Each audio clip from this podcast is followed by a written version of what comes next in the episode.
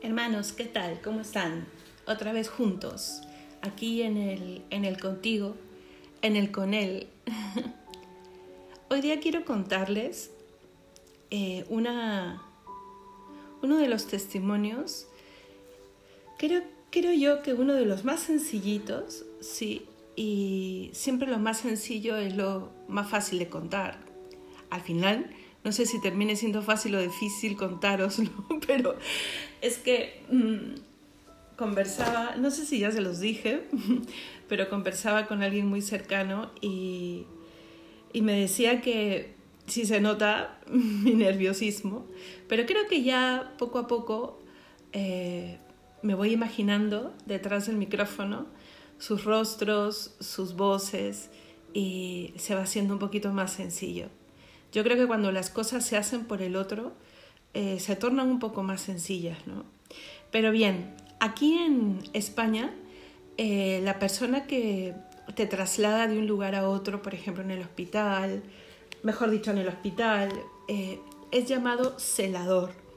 Tal vez en otros lados también, ¿vale? Pero yo de verdad nunca lo había escuchado en, en Lima. Y son una de las personas más serviciales que yo he podido encontrar. Eh, todo el personal sanitario se caracteriza muchísimo por estar generalmente ahí atentísimo, desde, desde su, su lugar de trabajo, ¿no? el enfermero, el médico, el celador, el auxiliar. Pero es como si eh, una parte esencial, un principio esencial del el trabajo del celador sea su servicialidad. Eh, al llevarte al, quirófano, al llevarte a hacer una placa, una resonancia, eh, desde que llega a tu habitación te está saludando y, te está conversando con una amabilidad muy especial. Siempre habrán excepciones para un poco mejor o para un poco peor. Tampoco creamos que existen ángeles en la tierra, pero mm, quería dejarles ese, ese apunte, ¿vale? Entonces, bueno, bien, entonces tú los ves puntuales y recorriendo los pasillos de, los hospitales. Eh, ¿Cuántos miles de pasos darán? Desde que empiezan los muy jovencitos hasta los que están a punto de jubilarse. Imagínense cuántos miles de miles de pasos, ¿no? Eh, y a veces pasan invisibles. A veces, eh, si no vistieran el traje de sanitario y algo los distinguiese como solo celadores, pasarían invisibles al lado del que está esperando al doctor o el que está haciendo de compañía, porque muchas veces somos así. Muchas veces catalogamos a las personas según lo que hacen, ¿no? Y lo que hacen se pone justo a la misma altura de lo que son. Pero yo creo que si Jesús tuviese que ponerse al lado de el personal sanitario al que más se le parece, uy, se le haría difícil porque Jesús es nuestro médico, Jesús es el enfermero que está ahí para responder al toque del timbre, Jesús es el auxiliar que está prontísimo, prontísimo para justamente auxiliar o a la enfermera o, o al paciente y Jesús es el más perfecto celador. Celador mío, le decía ese día. Listo, listo, listísimo, no solo para responder al llamado del médico que dejó la indicación de llevar a tal paciente a que se haga mm, tal prueba, sino, sino perdón, celador mío para responder también a mi llamado te necesito, te necesito para esto, Señor. Y sé que vas a correr por los pasillos de la vida, que vas a correr eh, pronto para saber a dónde llevarme. Listo para, sin incomodarte, cargando conmigo enfermo, de aquí para allá. Traerme no solamente esperanza, esa esperanza que nos hace alegres, como dice San Pablo, sino también para enseñarme cuál es el camino, el camino que debo recorrer. Y también invisible, también, ¿Cómo le dolerá al corazón de Jesús saber que está ahí para llevarte por el camino correcto, para llevarte al lugar que necesitas, para ponerte en, en manos, en sus propias manos y en su propio corazón, donde está el lugar de la sanación y parecer invisible. Yo creo que en algún momento de nuestras vidas o allá en el cielo podremos comprender cuántas veces no le hemos mirado, no le hemos oído, ni siquiera reconocido. Hay que pedirle al Señor, quiero verte, quiero reconocerte. Y generalmente está en lo más simple, querido hermano, en lo más sencillo. Nos preocupamos y, y estamos concentrados en los quehaceres más complejos. Y eso nos hace sentirnos más importantes, porque sí, es, eh, hay un poco de lógica en eso. Pero al que es el más simple y el más sencillo, le encontraremos en alguien parecido a un celador. Hay que ponernos el propósito de requerirlo un poco más. Yo creo que cuando nos encontramos débiles o vulnerables es cuando nos damos cuenta de aquello que, que es sencillo y que nos hace falta. De aquellos que están más cerca para hacernos un poco mejor la vida. No nos olvidemos luego, porque también somos prontos para olvidar y apenas nos sentimos un poco más fuertes, empezamos a creer que todo lo podemos solos. Y lo digo por mí misma. Señor, gracias por querer cargar conmigo. Porque sí, Jesús como, como aquellos es el que viene y el que pasa y el que lleva, quien recoge, quien vino a mi vida, a la vida, sí, entre tantos, entre todos, pero es el único capaz de ser refugio mío, con un corazón traspasado y abierto. Es médico, es medicina, es hospital, es hogar, es refugio. Por eso, honor y gloria a ti, mi Señor, mi celador, que me deje llevar entre tus brazos. Porque eres un celador que no me lleva en una silla o en una camilla, eres un celador que me lleva en brazos y que me acerca a su pecho, a su corazón, y que tanto, tanto, tanto necesito. Como el Salmo 144, hermanos, digámosle hoy, te ensalzaré, Dios mío, mi Rey. Bendeciré tu nombre por siempre jamás. Y aquel que es Rey, aquel a quien adoró David muchos siglos antes, se ha querido convertir no solo en amigo, no solo en siervo, no solo en celador, se ha querido convertir en pan, se ha querido convertir en sangre, en cuerpo, para hacerse uno con nosotros, para acercarse, siempre listo, siempre vestido, siempre ceñido, para que en el momento en que le digamos, Señor, ven a mí, Él esté ahí Abridme las puertas del triunfo y entraré para dar gracias al Señor. ¿Estamos listos para ser agradecidos? Y estamos listos para responder como Él quiere que respondamos. Porque a veces eh, empezamos a comprender un poco más de Dios, pero seguimos queriendo eh, ser nosotros los que guiamos esa silla de ruedas, ese, e, esa camilla y queremos darle las indicaciones al celador. Y el celador sabe que tiene que girar por la derecha y nosotros queremos que vaya por la izquierda. Miren, les quiero contar una historia que leía el día de ayer sobre Santa Margarita María, la santa a la que el corazón de Jesús le cuenta esta devoción que tanto queremos. Y que si no conoces, te animo a que busques, porque yo creo que es una espiritualidad, es una devoción, es el Evangelio del Amor, como dice la misma Santa Margarita. Pero bueno, ¿Qué le pasó a ella? Y mira, te lo cuento para que nos demos cuenta que la santidad es un camino. Nadie nace santo.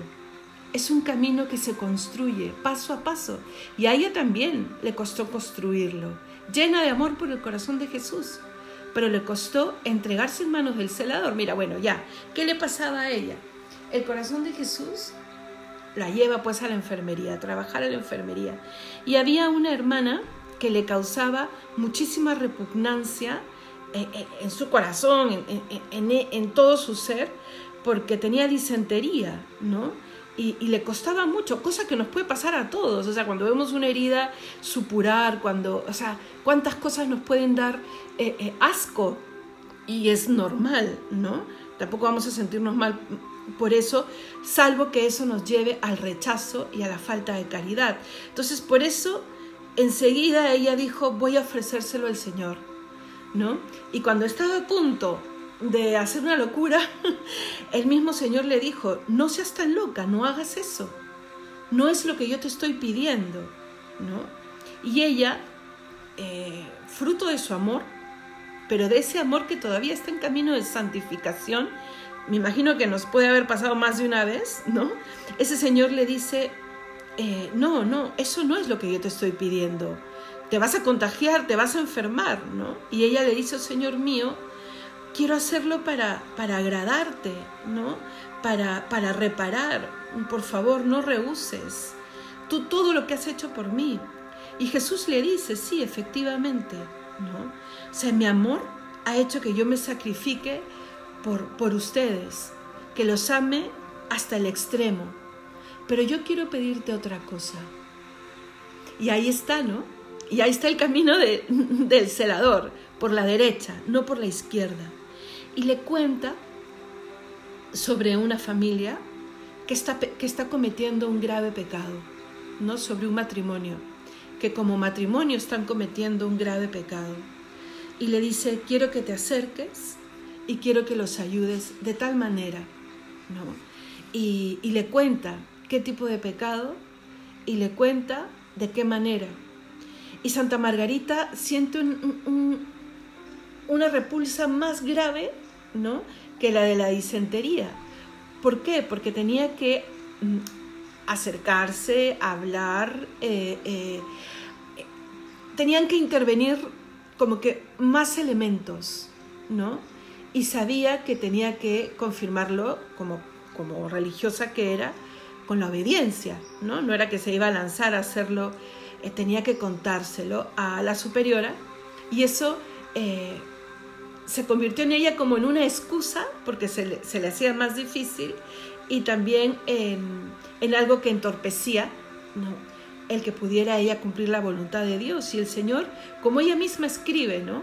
no la dejaba en paz cada vez que ella quería ofrecerle algo al Señor, algo pequeño, algo grande, acuérdense que la devoción al corazón de Jesús te mueve a amarle, eh, teniendo no solamente una relación de tú a tú, de persona a persona, sino también eh, encontrando cualquier oportunidad pequeñita, ¿no? Como, no sé, recoger tal papel que encuentras en el, en el piso, en la calle y hacerlo por amor a Él, hasta alguna más grande. Entonces, cada vez que ella quería ofrecerle algo al Señor, le volvía a la cabeza esto que él le había dicho, ¿no?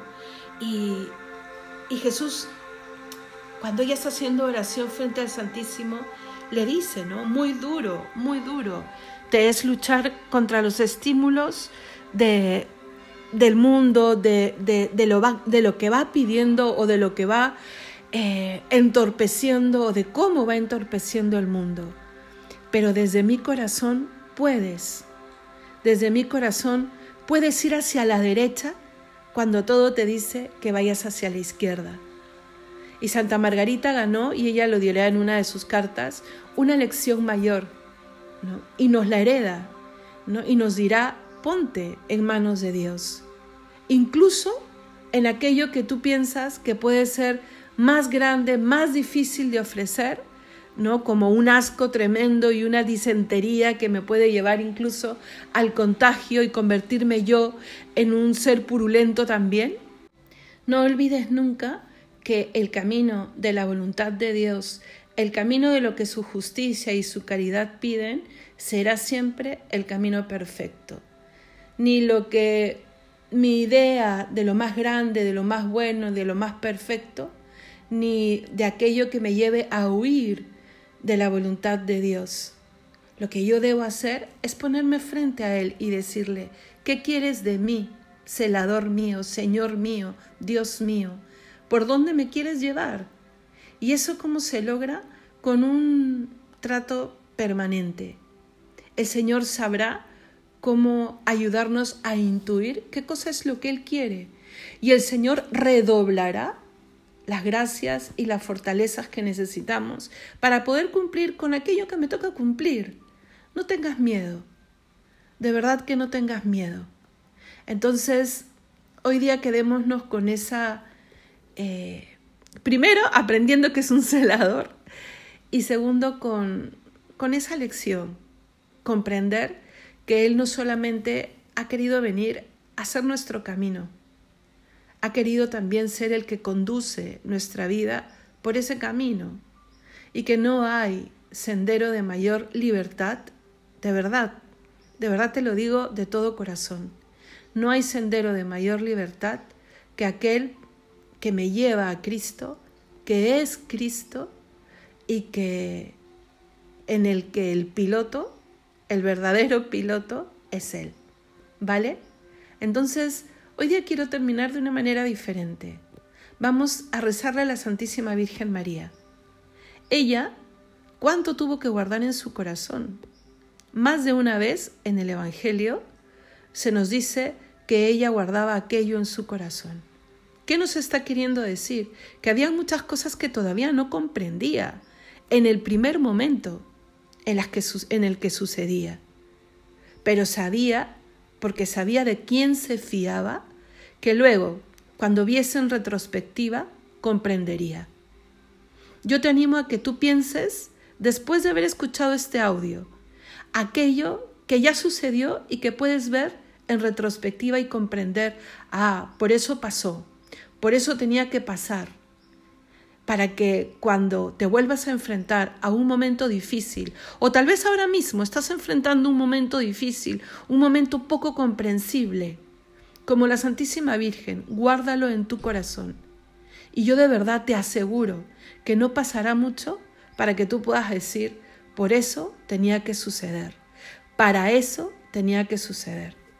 ¿Ok? Recemos juntos. Dios te salve María Llena eres de gracia, el Señor es contigo. Bendita tú eres entre todas las mujeres, y bendito es el fruto de tu vientre Jesús. Santa María, Madre de Dios, ruega por nosotros pecadores, ahora y en la hora de nuestra muerte. Amén. Y a ser valientes, a ser valientes, a dejarse llevar, no solo por la voluntad de Dios, sino por lo que la voluntad de Dios está pidiendo del mundo, de los jóvenes, de las familias, de la iglesia. Que Dios te bendiga.